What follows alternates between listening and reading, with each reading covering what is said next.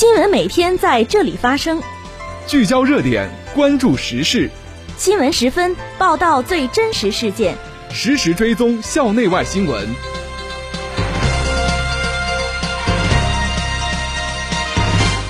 听众朋友，下午好，欢迎收听今天的新闻十分。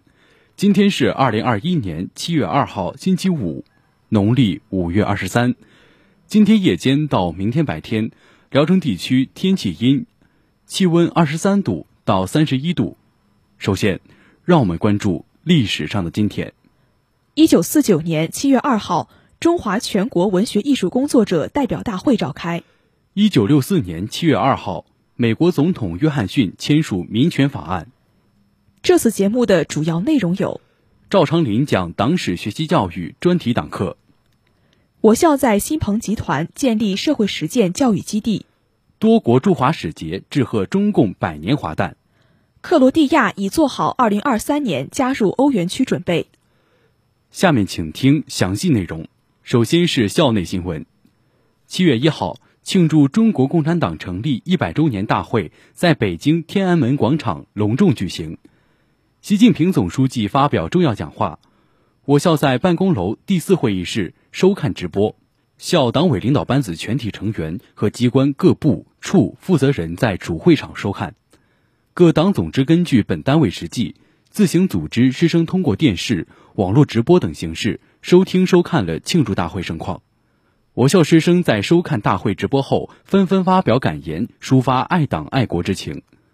党委书记关延平谈到：“我们要密切结合正在开展的党史学习教育。”深入学习贯彻习近平总书记在庆祝中国共产党成立一百周年大会上的重要讲话精神，进一步坚定全校师生的四个自信，培养德智体美劳全面发展的社会主义建设和接班人。近日，校党委常委、副校长赵长林在西校区图书馆大报告厅为分管部门和联系学院全体师生党员讲党史学习教育专题党课。赵长林以“学好四史，永葆初心，勇担使命”为主题，通过中国共产党为什么能、马克思主义为什么行、中国特色社会主义为什么好、立足高等教育使命、落实立德树人根本任务等四部分内容，系统梳理了党的有关经典论述。他强调，结合工作实际，认真学好四史，是当前每位党员同志的政治任务。也是新时代对每位同志提出的新要求。最后，赵长林要求教师要争做四有好教师，严谨治学，立德树人。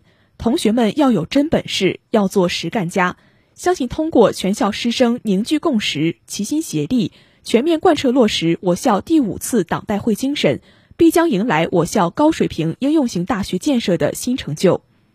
近日。我校在新鹏集团原智能装备有限公司举行社会实践教育基地挂牌仪式，校党委常委、副校长赵明吉，党委常委、宣传部部长苏明海，新鹏集团副总经理郭如伦，新鹏集团原智能装备有限公司总经理高万峰出席仪式。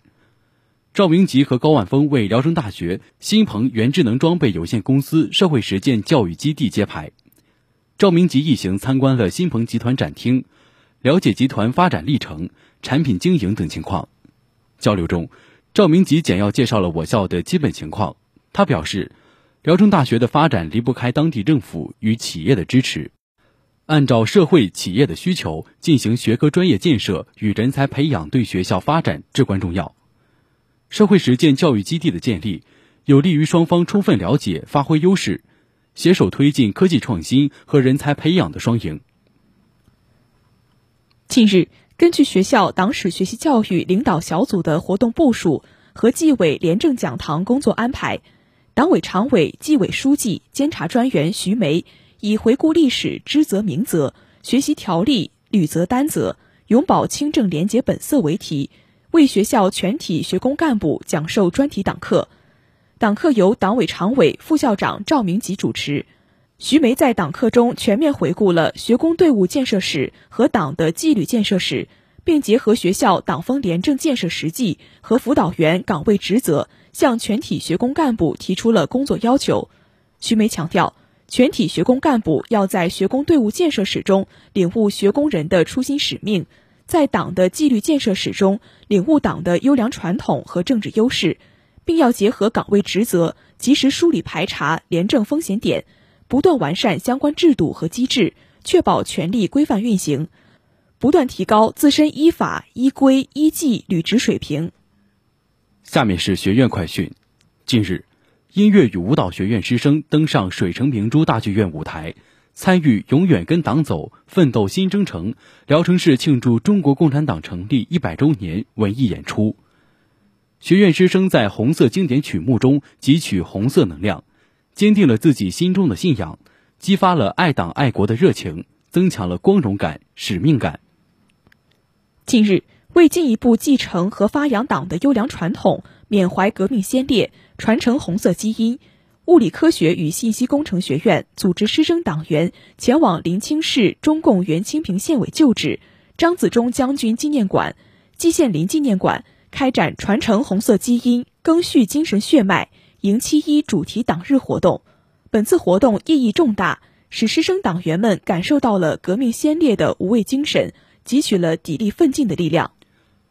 接下来是国内国际新闻。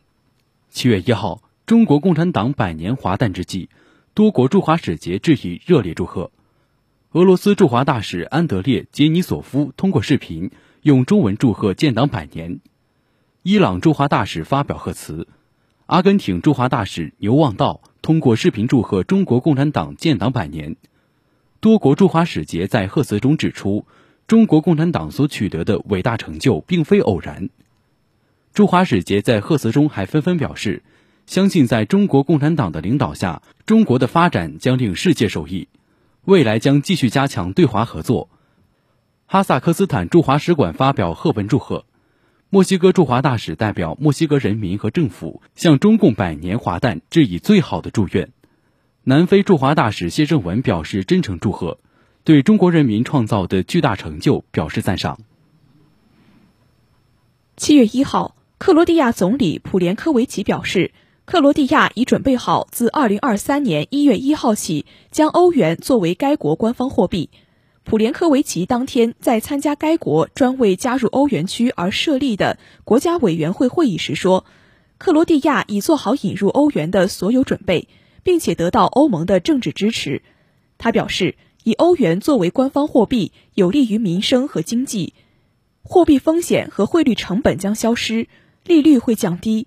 外国投资将会增加，普连科维奇说，克罗地亚经济正强劲复苏，预计今年经济将增长百分之五，明年有望增长百分之六点六。普连科维奇日前在布鲁塞尔出席欧盟峰会时，曾向媒体表示，克罗地亚有望在二零二二年加入申根区，二零二三年加入欧元区。欧盟理解并全力支持克罗地亚实现上述目标。七月一号，维珍银河宣布。该太空旅游公司将在七月十一号启动下一次测试太空飞行，并搭载创始人布兰森飞上太空。布兰森此举被认为是想在太空旅行大战中击败亿万富翁亚马逊创始人贝佐斯。这将是维珍银河迄今为止的第四次测试太空飞行，也是其首次搭载四名机组人员。该公司五月二十二号的最近一次太空飞行只有两名飞行员。据介绍。